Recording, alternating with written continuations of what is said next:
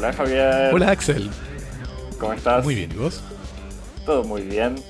Bienvenidos a Cosmopodis, confinando la cultura del mundo de a un tema por semana, respetando la cuarentena en duplex desde el estudio 1 en el sur de París y el estudio 3 en el centro de París, reunidos hoy virtualmente para hablar del libro Ways of Curating del curador suizo Hans Ulrich Obrist.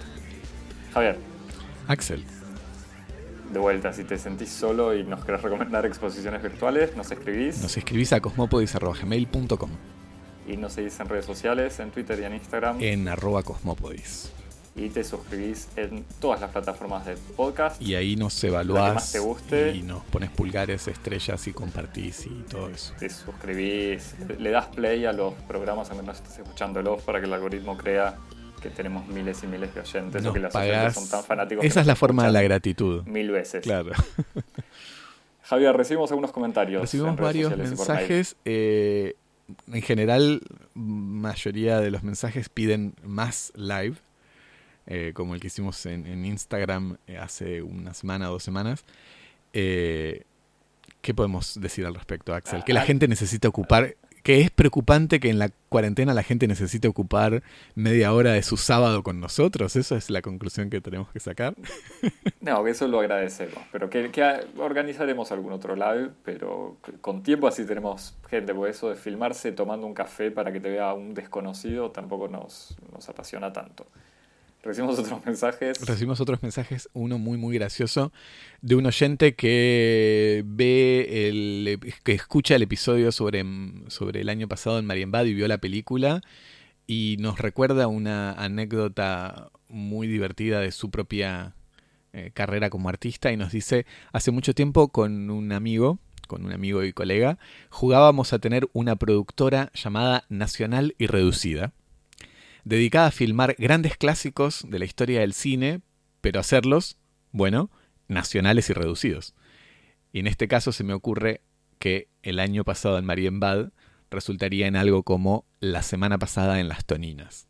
Así que, después de semejante trailer, de semejante pitch, tengo ganas de ver el gran clásico de estos amigos, inspirado en el clásico de Alain René, inspirado en la invención de Morel la semana pasada en Las Toninas. Eso, lo, esperamos para, para y conversar. Animadamente. Y, esperamos otros títulos también. Sí, exacto. Otros, otros títulos así de, de, la, de la productora esta. Bien. Javier, decidimos eh, seguir encerrados y seguir respetando sí, en una, la, cuarentena. En una disciplina que se, está transformando peligrosamente en, en costumbre, así ya podríamos seguir así por mucho tiempo. Pero bueno, como tenemos los museos cerrados y las salas de exposiciones cerradas, como decíamos en la semana, decidimos viajar a la mente del curador suizo Hans Ulrich Obrist, leyendo su libro eh, Ways of Curating, es un libro publicado en 2014 y que es una historia personal del oficio de curador y que podemos decir que es una historia personal en dos sentidos. Primero, porque a partir de la restitución de varios episodios de su descubrimiento del arte y de la cultura, Hans Ulrich Obrist construye un relato de su, de su edificación, una especie de Bildungsroman, eh, de su transformación en un profesional del arte. Y esta novela se despliega desde episodios donde él se encuentra con sus artistas de predilección o con las figuras que más tarde se convertirían en sus mentores, hasta obviamente las peripecias durante la producción de sus principales exposiciones o de proyectos en colaboración, que son anécdotas, como te puedes imaginar, bastante jugosas. Incluso algunos recuerdos de infancia, sus primeros encuentros con el arte en general, no solamente con, artistas. Exactamente. Pero en otro sentido, también podemos decir que Obrist está interesado en hacer una historia de la curaduría, eh, que es una ocupación mutante, como entre el oficio y la profesión, que está en general a la sombra de los artistas, pero también operando en la oscuridad del burócrata, siempre tras, bambalinas, y cuyas intervenciones dejan, o por lo menos dejaban, eh, rara vez testimonios perennes, más allá de la firma en un catálogo o la aparición en una hoja de sala o en una nómina de un museo. Entonces, curando la historia misma de la curación, Obrist hace una selección de personajes del pasado y del presente que practicaron las funciones del curador y, eh, inspirado de las historias del arte, como un relato de la evolución del estilo, va a ir recuperando las distintas coordenadas que permiten definir lo que es el estilo de un curador.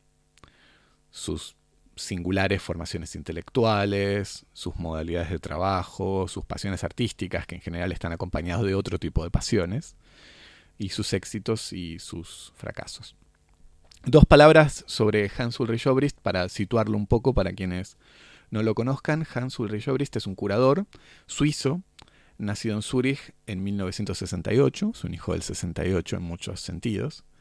Ah, actualmente es el director artístico de las Serpentine Galleries, es un, centro importante de exposición de arte contemporáneo en Londres, cuya una de las principales salas se encuentra en una galería en el Hyde Park. Y además de haber colaborado en la curaduría, en la curaduría y en la producción, podríamos decir, de numerosas exposiciones eh, en estrecha colaboración con varios de los artistas y arquitectos más importantes de su generación, y aquí voy a citar un largo, una larga nómina como para ayudar a situar a Obrist un poco en, el, en la constelación, en el universo de la creación contemporánea, como entonces decíamos, colabora con artistas como Christian Botalski, Fish Levi's, Dominique González Forster, Philippe Reno, Tino Segal, Ricky Tirabani, eh, Pierre Wig, eh, Rem Koolhaas. Pero digo, esto es una nómina que podríamos extender mucho, pero estos son como sus principales eh, cómplices, si uno tuviera que hacer una especie de mural de cómplices en la investigación de un igual Ya hablaremos, ya, hablaremos los contactos que, tiene con el mundo del arte, el mundo de la creación, incluso el mundo intelectual en general, son casi infinitos. Sí, exactamente. Con, y, subrayado en infinito, que es una palabra importante dentro del el vocabulario eh, discursivo y conceptual de Hans Ulrich.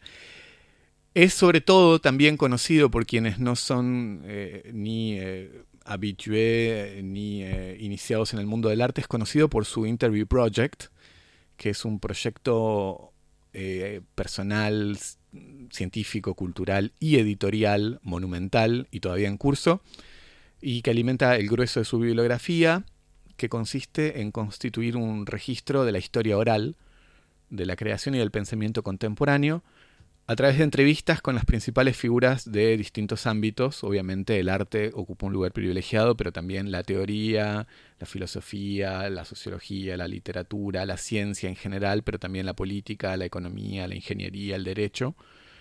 Entrevistas que son eh, conducidas por Hans Ulrich Obrist, rigurosamente registradas en audio o video, y luego eh, editadas en formato libro o formando parte de manifestaciones públicas performáticas como los maratones conversacionales que también contribuyeron a solidificar la, celebridad de Hans Ulrich Obrist en la, en la galería Serpentine en Londres. Axel, eh, ¿qué, pensamos de este, de este viaje al, al vertiginoso, extravagante y polifacético mundo de, Hans Ulrich Obrist. Mira, me gustó, estoy muy contento por no solamente hablar de Hans Ulrich, sino por haberlo leído. Porque para mí es un personaje que conozco hace tiempo, porque, eh, si, puedo permitirme, este, así, así como él hace estas citas biográficas, autobiográficas, ligadas con la historia, la presencia de Ulrich en el estudio 1 es eh, casi permanente. O sea, siempre hemos grabado muchos episodios con algún librito de Hans Ulrich sentado por ahí.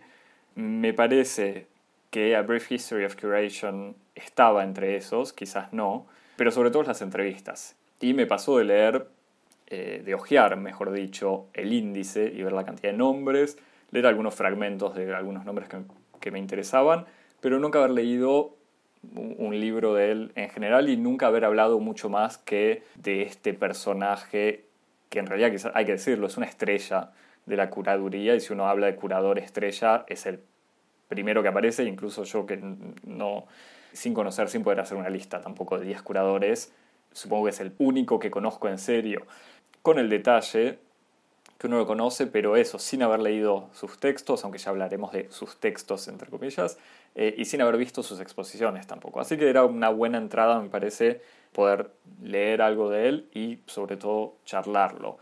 No sé si, si, vos me querés decir cómo es tu, tu, relación con él antes o incluso si querés contar, porque sé que vos leíste otras cosas, ¿qué tiene particular este libro?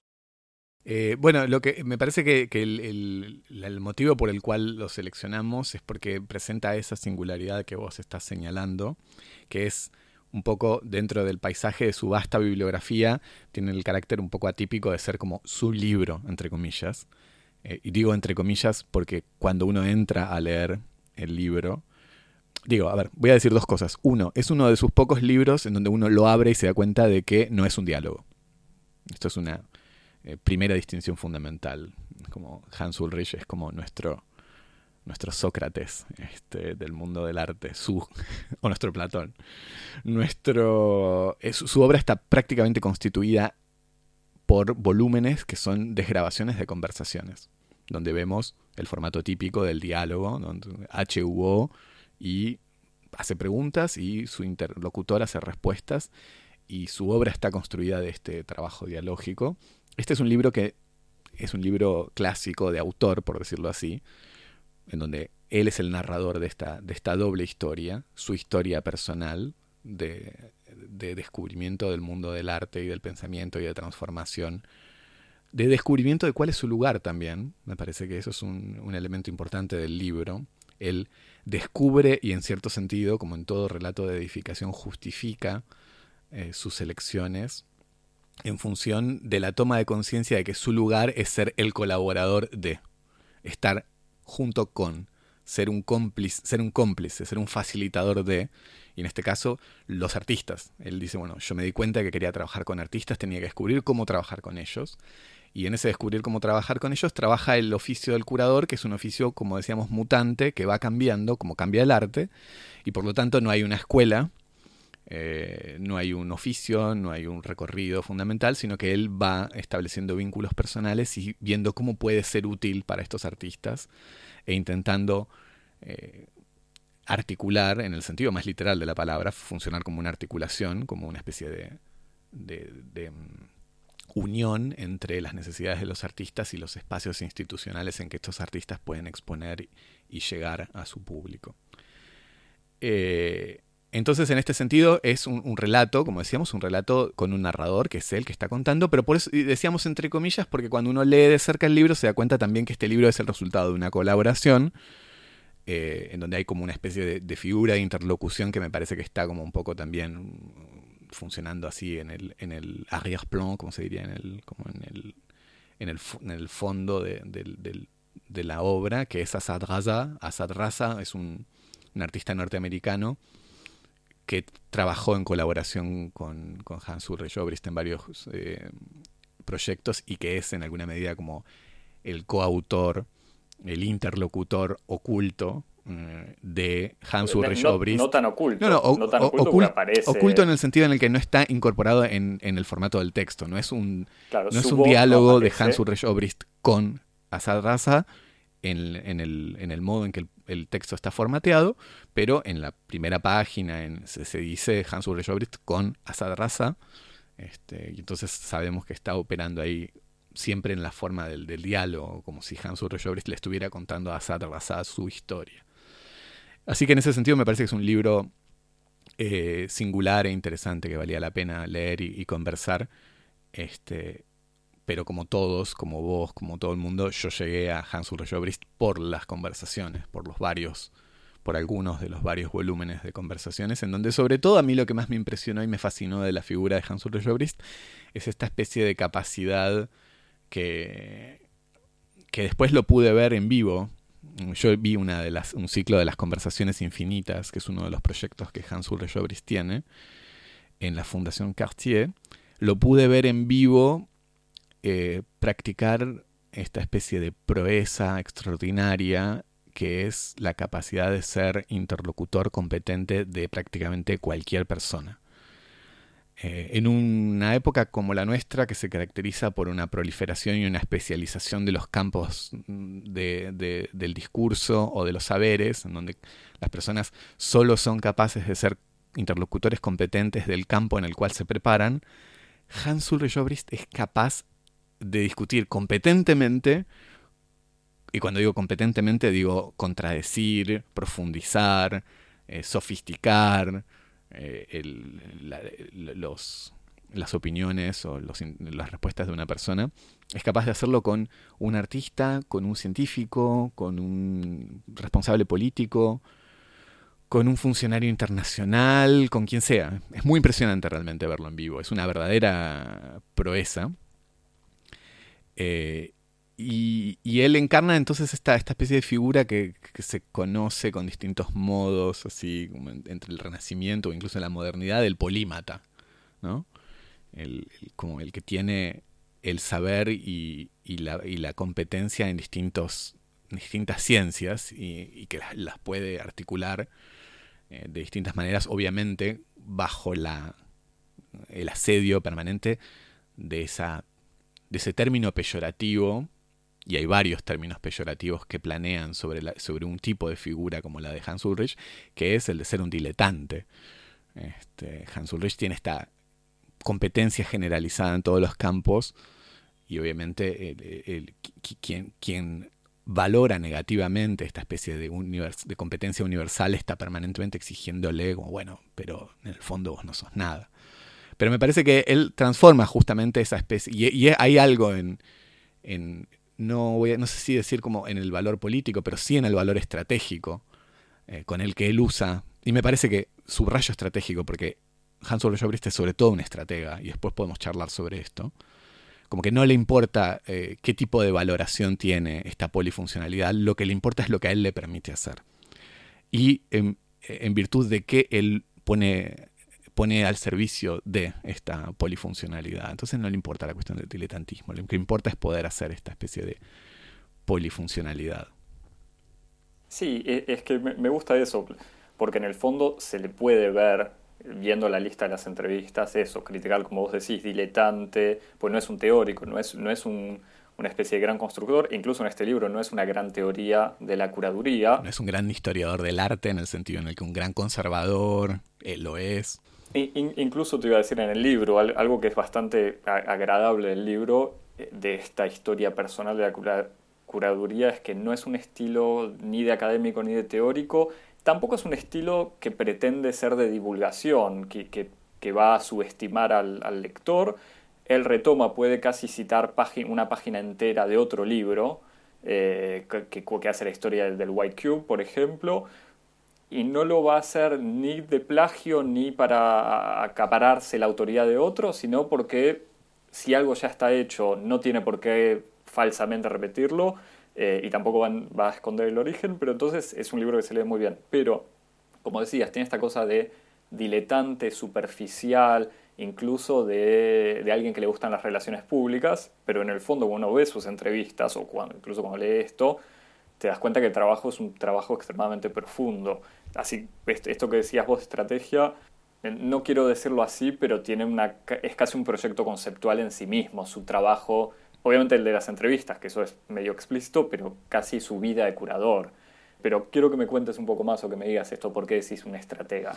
Porque me parece, hay, hay una cosa que, que me parece que es muy interesante en el modo en el que Hans Ulrich cuenta o cómo utiliza. Me parece que, a ver, es una hipótesis totalmente, totalmente discutible, pero me parece que él es perfectamente consciente del tipo de reproches que se le hace a él individualmente como figura, pero él, como es una persona demasiado elegante como para responderlos directamente, y sobre todo porque es un estratega y sabe que si él responde directamente, está invistiendo esas críticas de una legitimidad, lo que hace es responderlo como hace cualquier persona inteligente de un modo eh, oblicuo.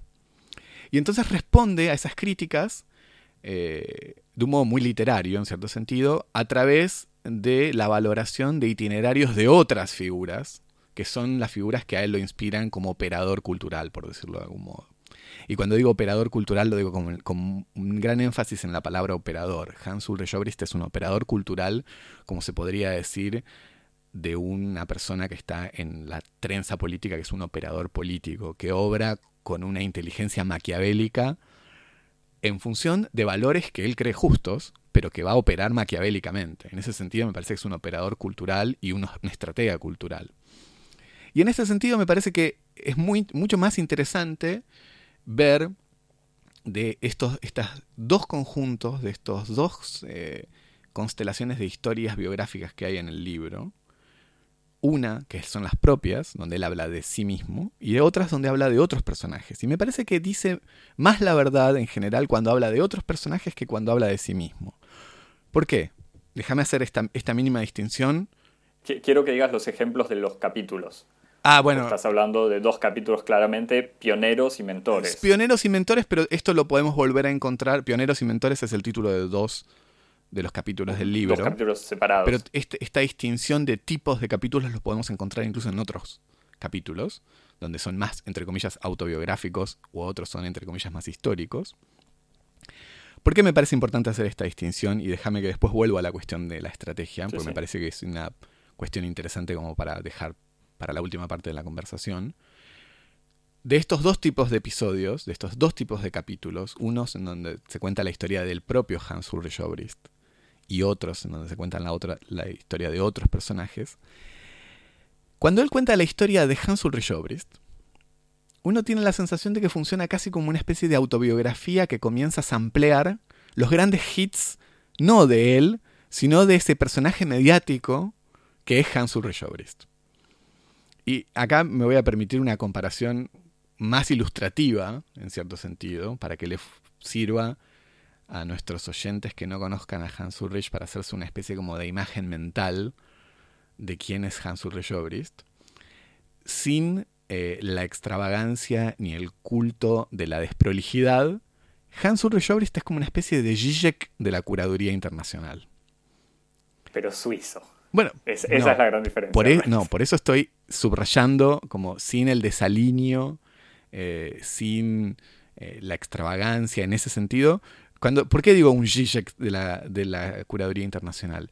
Porque es una figura que mucha gente que es ajena al campo conoce, y sobre todo que se conoce su figura, y se conoce una serie como de hits que permiten construir una especie como de, de, retrato imaginario o de retrato caricaturesco de la figura. Del mismo modo que todo el mundo conoce a Zizek, a su acento eslavo, a su desalineo, sus chistes sobre inodoros o sobre el, pasado comunista y, sobre su pasión del cine mezclado con Hegel y Lacan, digamos, esos que son como elementos que permiten construir una caricatura que es la figura de Zizek y que Zizek usa como estratega para llevar adelante su proyecto filosófico, que es mucho más vasto y complejo que esa caricatura, Hans Ulrich Obrist, que tiene la misma inteligencia mediática, construye una especie de caricatura de Hans Ulrich Obrist que él, en algún sentido, consolida alrededor de varios rasgos un poco arquetípicos que le sirven a él para empujar esa figura detrás de la cual él arma un programa mucho más complejo y mucho más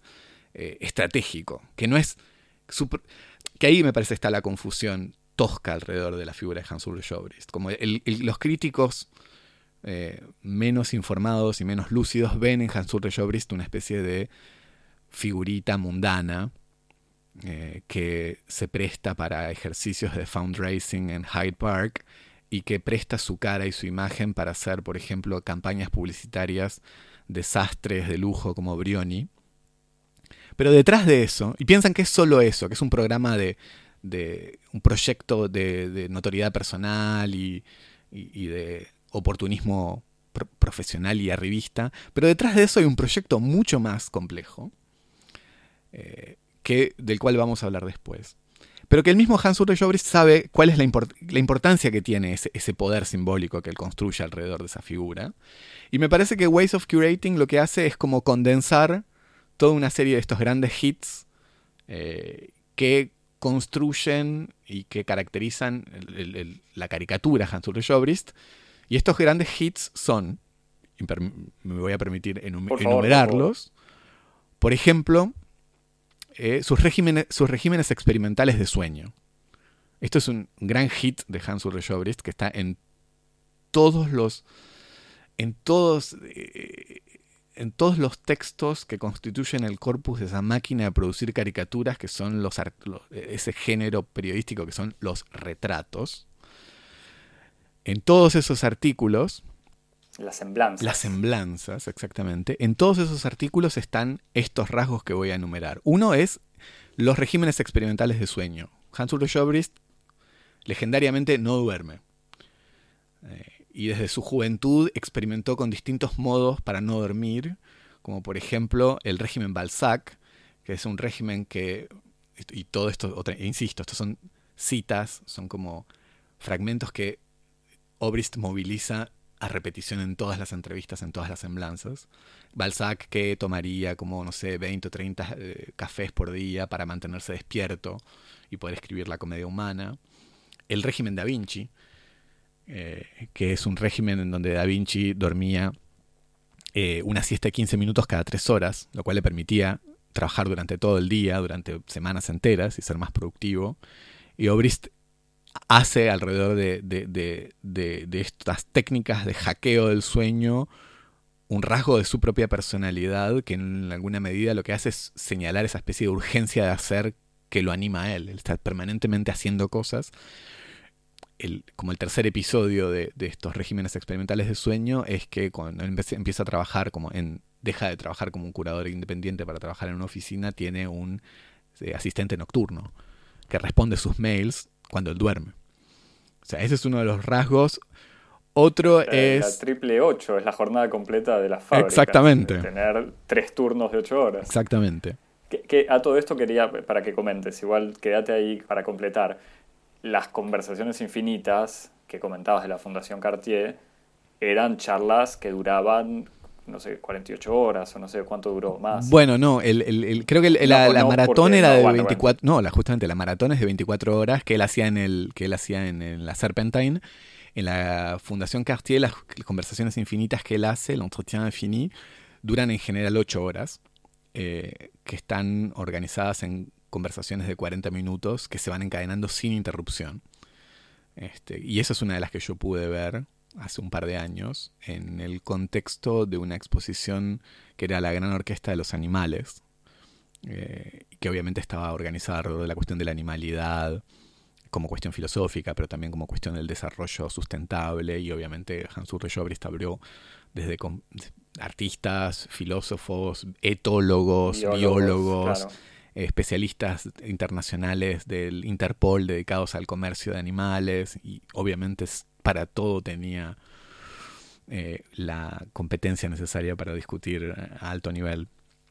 Así que bueno, decíamos entonces estos regímenes experimentales del sueño, su, historia personal de, los trenes nocturnos, él le encanta contar la anécdota de que es básicamente su verdadera escuela. Hans Ulrich Obrist estudió creo que arte, pero sobre todo estudió economía política en una facultad en, Suiza.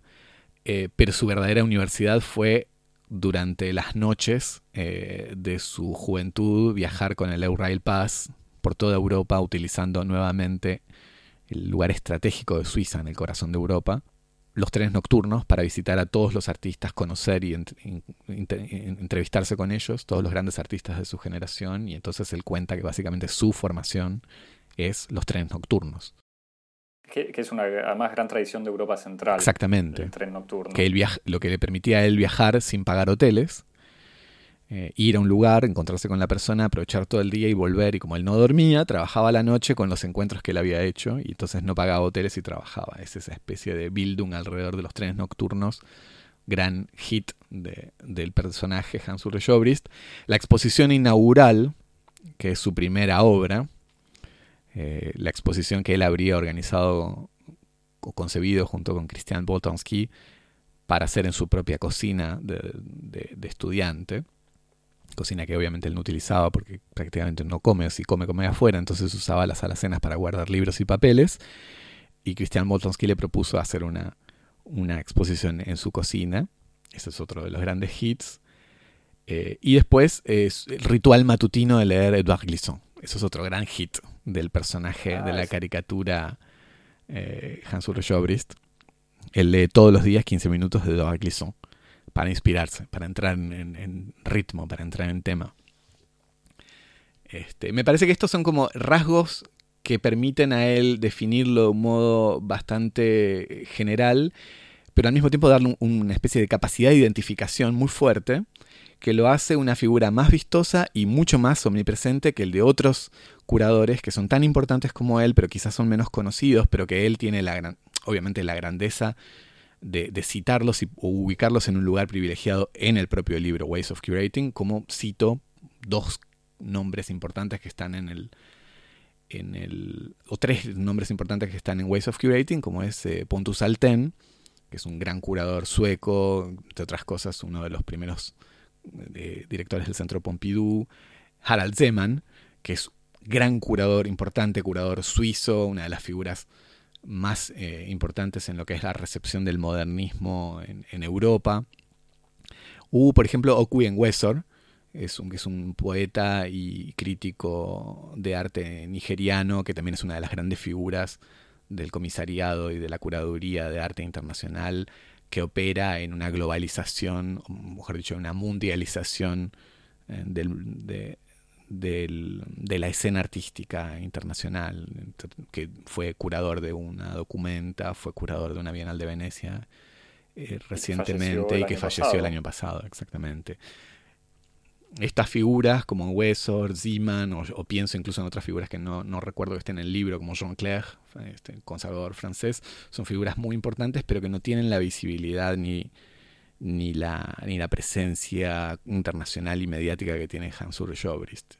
Y Obrist sabe que el, diferencial que le produce es mm, sobre todo poder, poder hacer cosas. Y entonces ahí me parece que hay que saber leer esta especie de consolidación de su leyenda personal, menos como una justificación biográfica que como una especie de cartografía de las condiciones de posibilidad de su propio poder como estratega, como un manual de instrucciones de cómo amasar poder para ponerlo al servicio, en última instancia, de quien él considera que necesita ese poder para realizarse, que son sus artistas. Y en ahí pasamos a la segunda parte, que es como los otros relatos, que son los relatos de los estrategas de los que él se inspira, eh, y acá pienso, bueno, no sé, en, una serie de figuras, históricas muchas de ellas, en el sentido de figuras del pasado, como Diaghilev, que es un, conde aristócrata ruso, creador de los ballet, eh, Henry Cole, una figura importante también que, que, permite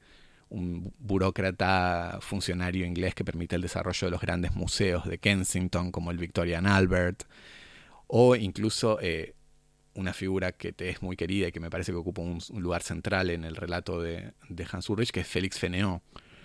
Eh, este escritor, unos episodios. escritor, coleccionista, crítico de arte y sobre todo anarquista francés del, giro del siglo, finales del siglo XIX y principios del siglo XX, en donde él recupera como todos estos personajes que operan, que son operadores culturales, y, que a él le sirven, me parece, como para hacer justamente un, verdadero retrato profundo de lo que es ser un operador cultural, y ahí es donde él utiliza a los otros para decir la verdad sobre él mismo, de la curaduría como ese trabajo complejo, polifuncional, que exige dos tipos de competencias que son contradictorias, que es por una parte amor, entrega y devoción total por una causa. Todos estos personajes son personajes que realmente no son cínicos, que tienen un amor y, una, una, devoción por algo, por una causa.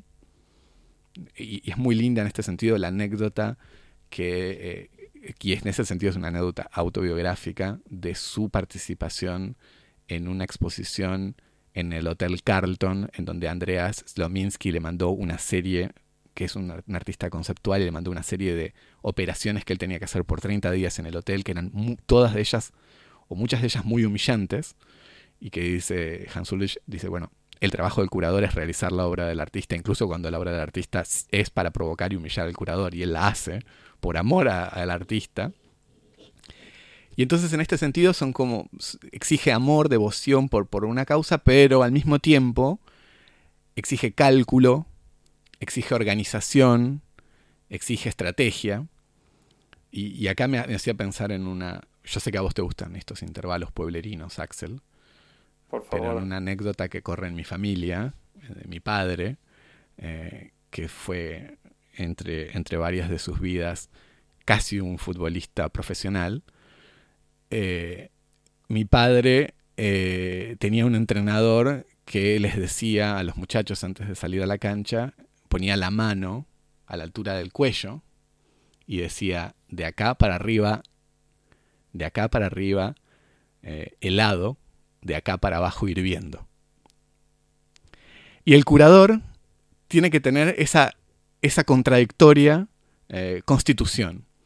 El de tener una inmensa pasión, una incondicional devoción por sus artistas y al mismo tiempo tener lo que no tienen los artistas, que es la capacidad de estrategia y de cálculo para obrar en función de las necesidades del artista o de quien necesita un productor.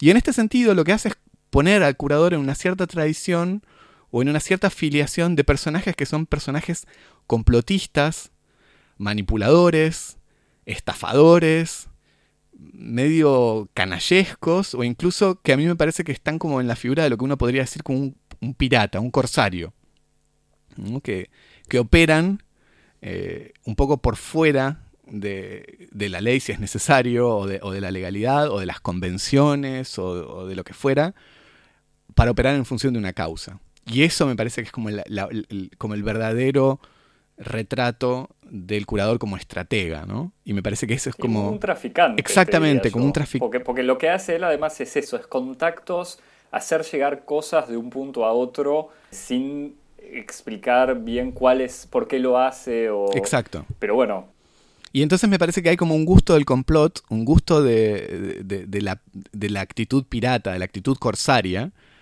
eh, que me parece que es lo que, como lo que impregna el verdadero retrato de la figura del, curador, que no es tanto la, esa especie de eh, caricatura pop que él hace de sí mismo, el curador que no duerme, que viaja en trenes, que conversa durante 24 horas, que hace todas esas proezas, sino que en realidad la verdad es como el verdadero sustrato del relato de, biográfico del, curador está en estas figuras, como Diaghilev, como Fénéon, que son estos personajes así más como complotistas, corsarios, traficantes, que están ahí entre, entre la pasión por una causa y la maquinación, la confabulación para obtener los medios para realizarla. Y, que sobre todo no son artistas. O sea, son catalizadores de artistas o de proyectos, pero sin ser directamente artistas. Eso él lo insiste mucho y siempre parece como falsamente humilde, pero esa cosa de que el curador no es artista y sobre todo el curador tiene que dialogar con el artista y no necesariamente imponer su teoría. Él, ya no me acuerdo en qué capítulo, pero critica eso eh, diciendo, primero, bueno, los curadores antes eran invisibles y ahora está siempre el riesgo del curador que quiere que tiene su teoría y elige artistas para completar o ilustrar esa teoría. Él insiste en esta libertad que hay que dejarle al artista y bueno, así como en su trabajo de entrevistas, este, esta idea de que lo más importante es escuchar también, y esto lo, leía en una entrevista de él, él siendo entrevistado, diciendo eso, que él lo primero que hacía y lo que descubrió yendo a visitar los, eh, los ateliers de artistas, lo que terminó, eh, yo no me acuerdo si alguien se lo había dicho a él, pero era lo primero que tiene que preguntar es cuál es tu sueño a los artistas, para, para decir, bueno, vos crees que eso no se puede hacer, yo, y ahí de vuelta el, traficante, el, que está en cosas turbias, que le dice, bueno, yo me encargo, yo voy a ver cómo, se hace. Las dos preguntas es esa, es una, ¿cuál es tu sueño? Y otra es, ¿cuál es tu, cuál es tu proyecto no realizado? Claro, y ahí es eh, en donde se ve este, este, lugar, en donde además de vueltas, me parece que lo que lo, lo mueve a él, lo moviliza, no es, eh, no, es tampoco el orgullo de decir gracias a mí se pudo hacer, es como algo más profundo y, obviamente no es la notoriedad, aunque obviamente la asume, digamos, no, no es que, esté, que, le preocupe. Me parece que otra vez la asume y la promueve, pero no como un fin en sí mismo, exactamente. Claro. Yo igual tenía un par de preguntitas. Por un lado, en su, entre otros, eh, o sea, sobre todo en este capítulo de los pioneros, igual en el fondo las características que aparecen en estos pioneros, que no, me anoté los nombres por ahí, pero son personajes como el, por ejemplo, el, tipo que dirigió Gran Museo de Múnich, me parece, en, la, en el periodo de entreguerras en Alemania y que fue defendiendo, por ejemplo, la inclusión de, de artistas franceses en las colecciones alemanas, yendo contra la gran tradición de los museos nacionales de justamente tener arte nacional y al hacer eso se fue ganando el odio de todos los que criticaban el arte generado y ese tipo de cosas. Sí, Harry Kessler. Pero eh, ahí está, gracias. Todos estos personajes justamente tienen alguna tienen características casi de artistas de vanguardia, como de ir contra lo que indica la academia, lo que indica la tradición y bancarse aún siendo denostados en su tiempo. Yo diría que más que de artistas de vanguardia, de vanguardista. De vanguardistas en general. En, el sentido en el que ellos no, se sustituyen a, la especificidad de la intervención artística, pero participan de la vanguardia como movimiento. Porque me parece que en el fondo eso es lo que está en juego. Participan de la vanguardia como un proceso de transformación social. Y yo creo que él como curador realmente está convencido de que la vanguardia artística es un modo para transformar la sociedad, la política, la economía, y que su modo de intervenir es ayudar a esos artistas a hacer eso. Me parece que él hay como esa especie, justamente esa especie de vocación de vanguardista, aunque no sea de artista vanguardista, sino de pertenecer a un gran movimiento que tiene distintas funciones, eh, que es la vanguardia. De hecho, no en vano me parece que él recupera mucho el concepto y la palabra de utopía, este, que incluso hay un capítulo dedicado a un proyecto importante que él montó con Ricky Tirabani que se llama Estación Utopía eh, y tiene la honestidad intelectual de restituir eh, diálogos e discusiones que él tuvo con varios teóricos, entre ellos, si mal no recuerdo, Jacques Rancière y otros, que manifiestan su distancia con el concepto de utopía, pero que él recupera, otra vez, una vez más, en su valor táctico en el sentido en el que, claro, él se encuentra con estos filósofos o estos teóricos que no les gusta el concepto de utopía por todo lo que implica, por su historia, por su tradición, pero en el fondo a, Obrist no le importa esas cosas porque no está eh, operando con los criterios de pureza y de, y, de consistencia con los que opera un teórico, él opera con otros criterios y en esos otros criterios de estratega la utopía le sirve a él. Este, entonces me parece que este tipo de relación con conceptos como futuro, eh, utopía, lo ponen a él en el presente en esta tradición secular ya, que es la tradición de la vanguardia, ¿no? Sí. Eh, y ahí justamente tengo otra pregunta, un poco como comentabas, de esta biografía donde retoma sus hits. Eh, también tiene una cuestión en donde él contando sus encuentros da como una sensación eh, medio contradictoria, casi como si su vida fuese el destino, era parte de su destino llegar a, a, este rol, este papel de curador, porque él siempre fue descubriendo cosas, encontrándose con gente, como si hubiese estado inscripto desde siempre, y por otro lado esta dimensión medio de azar, porque dice, bueno, yendo con alguien, llevándole un objeto a alguien, me encontré con tal otra persona, tal persona me dijo que hable con tal otro, y una especie de, cuestión casi eh, azarosa en sus encuentros. O sea, donde lo, de dejarse llevar fue construyendo su, su, vida, su carrera. ¿Cuál es, así como me decías antes, cuál es su proyecto entonces en el fondo? O sea, ¿cómo está esta cosa de estrategia de dejarse llevar y cuál es el proyecto que él defendería? Me, parece que, bueno, el, proyecto, me parece importante que... Dos cosas. Uno, me parece que hoy y en este momento estamos hablando de Hans Ulrich Obrist más que de los artistas que él promueve. Y me parece que para hablar del proyecto de Hans Ulrich Obrist en detalle tendríamos que ponernos a hablar de Pierre Wig, de Philippe Parrenot, de Christian Pontorsky, de Dominique González Forster, de Tino Segal. Y en cierto sentido, hablando de eso, dejaríamos de hablar como de la especificidad de, de Obrist. Eh, que es un poco lo, que se encuentra en el, en el, libro Ways of Curating, en cierto sentido. Me parece que es más un libro sobre los curadores. A mí me parece, en cierto sentido, más interesante hablar justamente del modo en que él recupera la figura de Kessler, la figura de Harald Zeman, que es importantísima eh, en, el, en el libro y es importantísima en la historia de, del arte, de, de, las condiciones de recepción de, del arte de los últimos 50 o 60 años en Europa. Las intervenciones museográficas de Harald Zeman son fundamentales. O sea, me parece que es realmente un libro sobre la curaduría.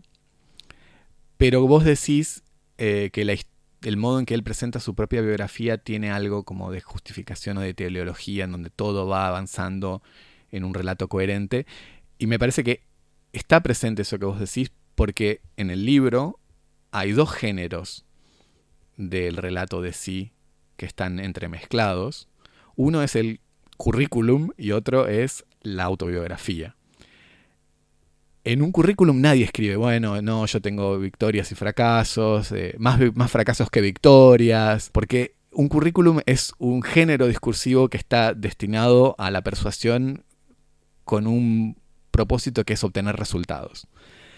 Y Obrist entiende, como buen estratega otra vez, entiende las reglas del funcionamiento de este ejercicio muy muy bien.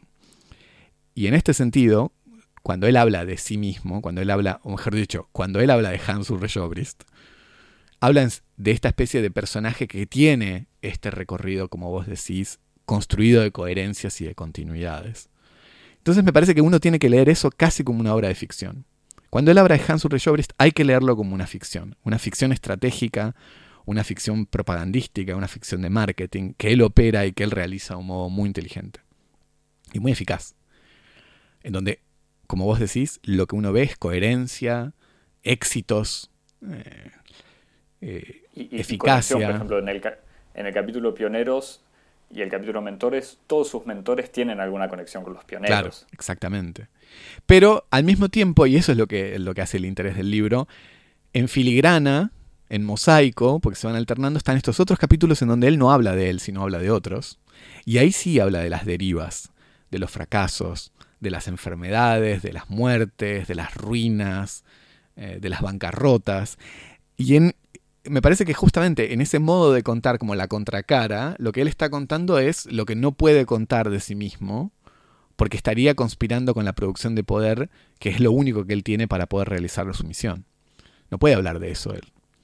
Eh, y entonces lo que hace es, con un gesto casi dandy, lo que hace es tomar otras figuras con las que él, en alguna medida, se pone en un plano de comparación y las utiliza para contar el lado oscuro, eh, las paradojas, las contradicciones, y me parece que ahí es interesante ver cómo están estos dos relatos de sí, ¿no? Uno eh, apologético, bajo la forma del marketing y de la promoción de sí, y el otro eh, bajo la forma de la ficción del otro, de tomar figuras que no son él, para contar justamente eso que no puede ser contado en, un, itinerario de producción de, poder. Es una elección estratégica y por eso que me parece que estas figuras, como, como vos decís, estos, estas vidas de, curadores o agentes culturales como, como Kessler, como eh, Diaghilev, Cole o Feneon, juegan este rol en, esta biografía. Algo que es eh, casi sorprendente es hablar de este curador sin, eh, sin exposición. O sea, no sin exposición porque él no las haga, sino que no estemos hablando de una exposición de él, como que incluso siendo tan prolífico haciendo tantas cosas, no haya, incluso en los últimos años estoy pensando, yo, o sea, yo nunca vi exposiciones de él y en París no sé cuántas hubo. Bueno, la, última gran exposición de, que, hizo él fue la, remake, la reedición de, una, de un proyecto también en curso clásico que es Take Me I'm Yours, que es un, proyecto que él concibió, si mal no recuerdo, con Christian Boltonski, con la colaboración de varios otros artistas, en donde las exponen obras que están diseñadas para que los, visitantes puedan llevárselas si quieren. Entonces son objetos que son reproducibles eh, o que son inmateriales. Y tuvo una reedición reciente, hace unos años, en, el, en la sala de exposición, hoy cerrada definitivamente, de la Monnaie de Paris en donde nosotros fuimos a ver... Cerrada más allá de la cuarentena. Sí, cerrada más allá de la cuarentena, ya no es más un espacio de exposición, en donde nosotros fuimos a ver recientemente un... Va, recientemente no, pero hace un tiempo fuimos a ver la exposición retrospectiva de Thomas Schütte. Eh, yo no vi esa exposición, Take Me and Yours, eh, pero me parece que, como vos decís, hay algo que es una limitación de la, de la forma exposición que exige presencia. Y Hans Ulrich Obrist está un poco en todos lados. Entonces, la capacidad que uno tiene de poder ver sus, sus intervenciones está fragmentada o limitada por la capacidad que uno tiene para poder estar presente en todos estos polos de la producción internacional, que puede ser, bueno, Estados Unidos, eh, el Reino Unido, donde es su, su campo de operación privilegiado últimamente, pero también Francia, Suiza, Alemania y el sudeste asiático. Eh, estuvo muy presente Hans Ulrich Obrist en la reintroducción de Asia como un espacio importante dentro del mundo del arte, trabajó mucho con Ai Weiwei, o sea que él está un poco en todos lados y si uno no está un poco también circulando es muy difícil atraparlo. Por eso me parece que el proyecto de las conversaciones, que tienen formas reproducibles, como libros o videos, es lo que es más conocido. Porque todos podemos acceder a sus volúmenes o sus videos y entender un poco eh, cuáles son estos restos de su actividad eh, peripatética y ubicua. Igualmente podemos decir, así como decías antes, que los capítulos no autobiográficos son los más biográficos. Podemos decir que él evoca este tema hablando de la exposición Les Immatériaux, los inmateriales, en el sentido más materiales, no de lo inmaterial, sino de los inmateriales con materiales de construcción, que es esta exposición que él mismo dice que no vio del 85 en el Centro Pompidou. Que es una exposición mítica curada por, uh, Lyotard. el filósofo. Entonces, justamente, y él la cuenta y cuenta cómo esta exposición que él nunca vio se convirtió en algo mítico a partir de lo que le fueron contando otras personas, sobre todo Parrenot o González Foster. Eh, entonces eso también es como una manera de evocar cómo el trabajo de un curador puede quedar presente más allá de que termine o desaparezca la exposición. Y, incluso él defiende ese trabajo sobre los libros también a partir de eso, que lo único que quedaba una exposición a veces era solo un catálogo y entonces escarbar por ese lado, por los libros, también es eh, una manera de preocuparse por lo, lo que queda después. Eh, Javier, ¿alguna cita, algo para, no sé, o para recomendar? Eh, yo para recomendar recomiendo dos cosas. Uno es sus cualquiera o todos los volúmenes de conversaciones. Me parece que es un excelente modo de entrar y de interesarse si uno tiene intereses más específicos o parciales. Eh, consultar el índice para ver cuáles son las figuras con las que él se entrevista y ver que está es como el Who is Who, es el Gota, es, este, es el índice de las personas más relevantes en todos los campos con los que él se encuentra. Y yo creo que consultar cualquiera de estos volúmenes, que son, son varios y muy, muy gruesos, es un buen modo de, tener una idea de quién es este, este personaje. Fue el modo en el que yo entré también en conocimiento de su, de su trabajo. Así que recomiendo cualquiera de los volúmenes de conversaciones. Algunos de ellos están titulados como Conversaciones o Proyecto Conversaciones y otros tienen otros títulos como por ejemplo A Brief History of Curating, una historia breve de, la curaduría, que es también un libro de entrevistas de Hans Ulrich Obrist con algunos de sus principales este, interlocutores o las principales figuras de la, de la curaduría internacional. Así que recomiendo eso, su corpus de trabajo de entrevistas, editado en formato libro. Y si no, por curiosidad, eh, y también para ver como una manifestación práctica de las formas de su inteligencia estratégica, su presencia en redes sociales. Hans Ulrich Obrist fue uno de los primeros en entender rápidamente la importancia de la presencia en los medios masivos de comunicación. Él trabajó muy tempranamente con una serie de iniciativas eh, alemanas y suizas para ocupar eh, el espacio de la televisión, los canales de televisión. Él tenía un proyecto de museo en la televisión en los años 90 y después obviamente cuando apareció Internet empezó a interesarse también en Internet como un soporte de encuentro y de circulación del arte y hoy en los últimos bueno 5 o 6 años es una de las figuras ahí del mundo del arte en las redes sociales con más presencia eh, en Twitter y en Instagram en Instagram en donde por muchos años publicó su proyecto de manuscritos, en donde él con cada persona con la que se encuentra, y Obrist se encuentra con varias personas por día, les pide que dejen un rastro de su, de su letra manuscrita, escribiendo una frase y sobre todo mostrando su caligrafía, y él publicaba en Instagram fotos de estas caligrafías de distintas personas, y ahora eh, está trabajando mucho también con pequeños videos y, stories y cosas por el estilo, así que es interesante verlo operar en, en este campo también. Así que recomiendo esas dos cosas, los volúmenes de conversaciones y eh, su experiencia y su trabajo como operador en las redes sociales, en Twitter y en Instagram. En arroba, supongo. Hans, en Instagram, sobre todo. En Instagram. En Twitter me parece retoma lo de Instagram. En arroba Hans creo, o HUO, que es como su nombre, su nombre de guerra. Sí, yo me había quedado con una cita al final del capítulo sobre curaduría y... Ah, Gesamtkunstwerk, obra de arte total. Gracias, Javier. Eh, en donde evoca hacia el final su visita a la, exposición Godard en el Centro Pompidou y dice, para terminar, The show was an imaginary space of past and present coming together as an exhibition should be. Entonces, esto, este, esta exposición que era un espacio imaginario del, donde el pasado y el presente se, se, juntan o se funden, como debería ser una exposición.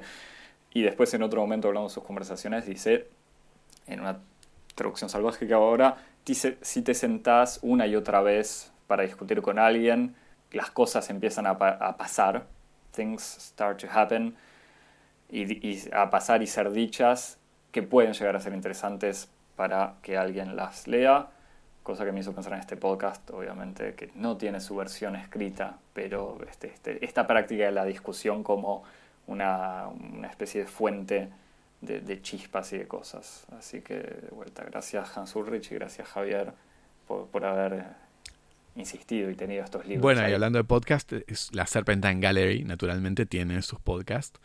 Eh, algunos de ellos interesantísimos, los conducidos por el propio Hans Ulrich. Otros tal vez un poco menos, pero, pero efectivamente hay algo en la oralidad eh, de los podcasts que, que, Hans Ulrich me parece que está en una, una consonancia ahí interesante. Javier, para mandarnos un mail y preguntarnos dónde se consigue, porque aclaro que, yo no sé cómo, pero no el pasante nos dijo que no se consigue fácilmente en versión pirata los libros de Olbrich. sé que Ways of Curating fue editado originalmente por Faber y después reeditado en una edición de bolsillo en Penguin. Y por ahí me, han dicho que tiene una traducción al, francés, pero no sé si tiene una traducción al español. las vías del creating se llama en francés, les voies du creating. Sí, pero que no, y, que sus intervenciones no es, por lo menos yo no encontré por internet, así que si alguien las eh, tiene o las consigue, nos manda un mail a cosmopodis.gmail.com. En redes sociales lo siguen a Hans Ulrich y nos siguen a nosotros en arroba cosmopodis y se suscriben al podcast de Serpentine Galleries o a Cosmopodis en todas las aplicaciones, como siempre, Apple Podcast, Google Podcast, TuneIn, Stitcher, Evox, y la que más te guste, en la que te parezca que sonamos mejor, nos pones 5 estrellas, pulgarcitos, corazones o lo que sea. Y eso es todo, Javier. Y nos vemos la semana que viene. Hasta la semana que viene. Chao.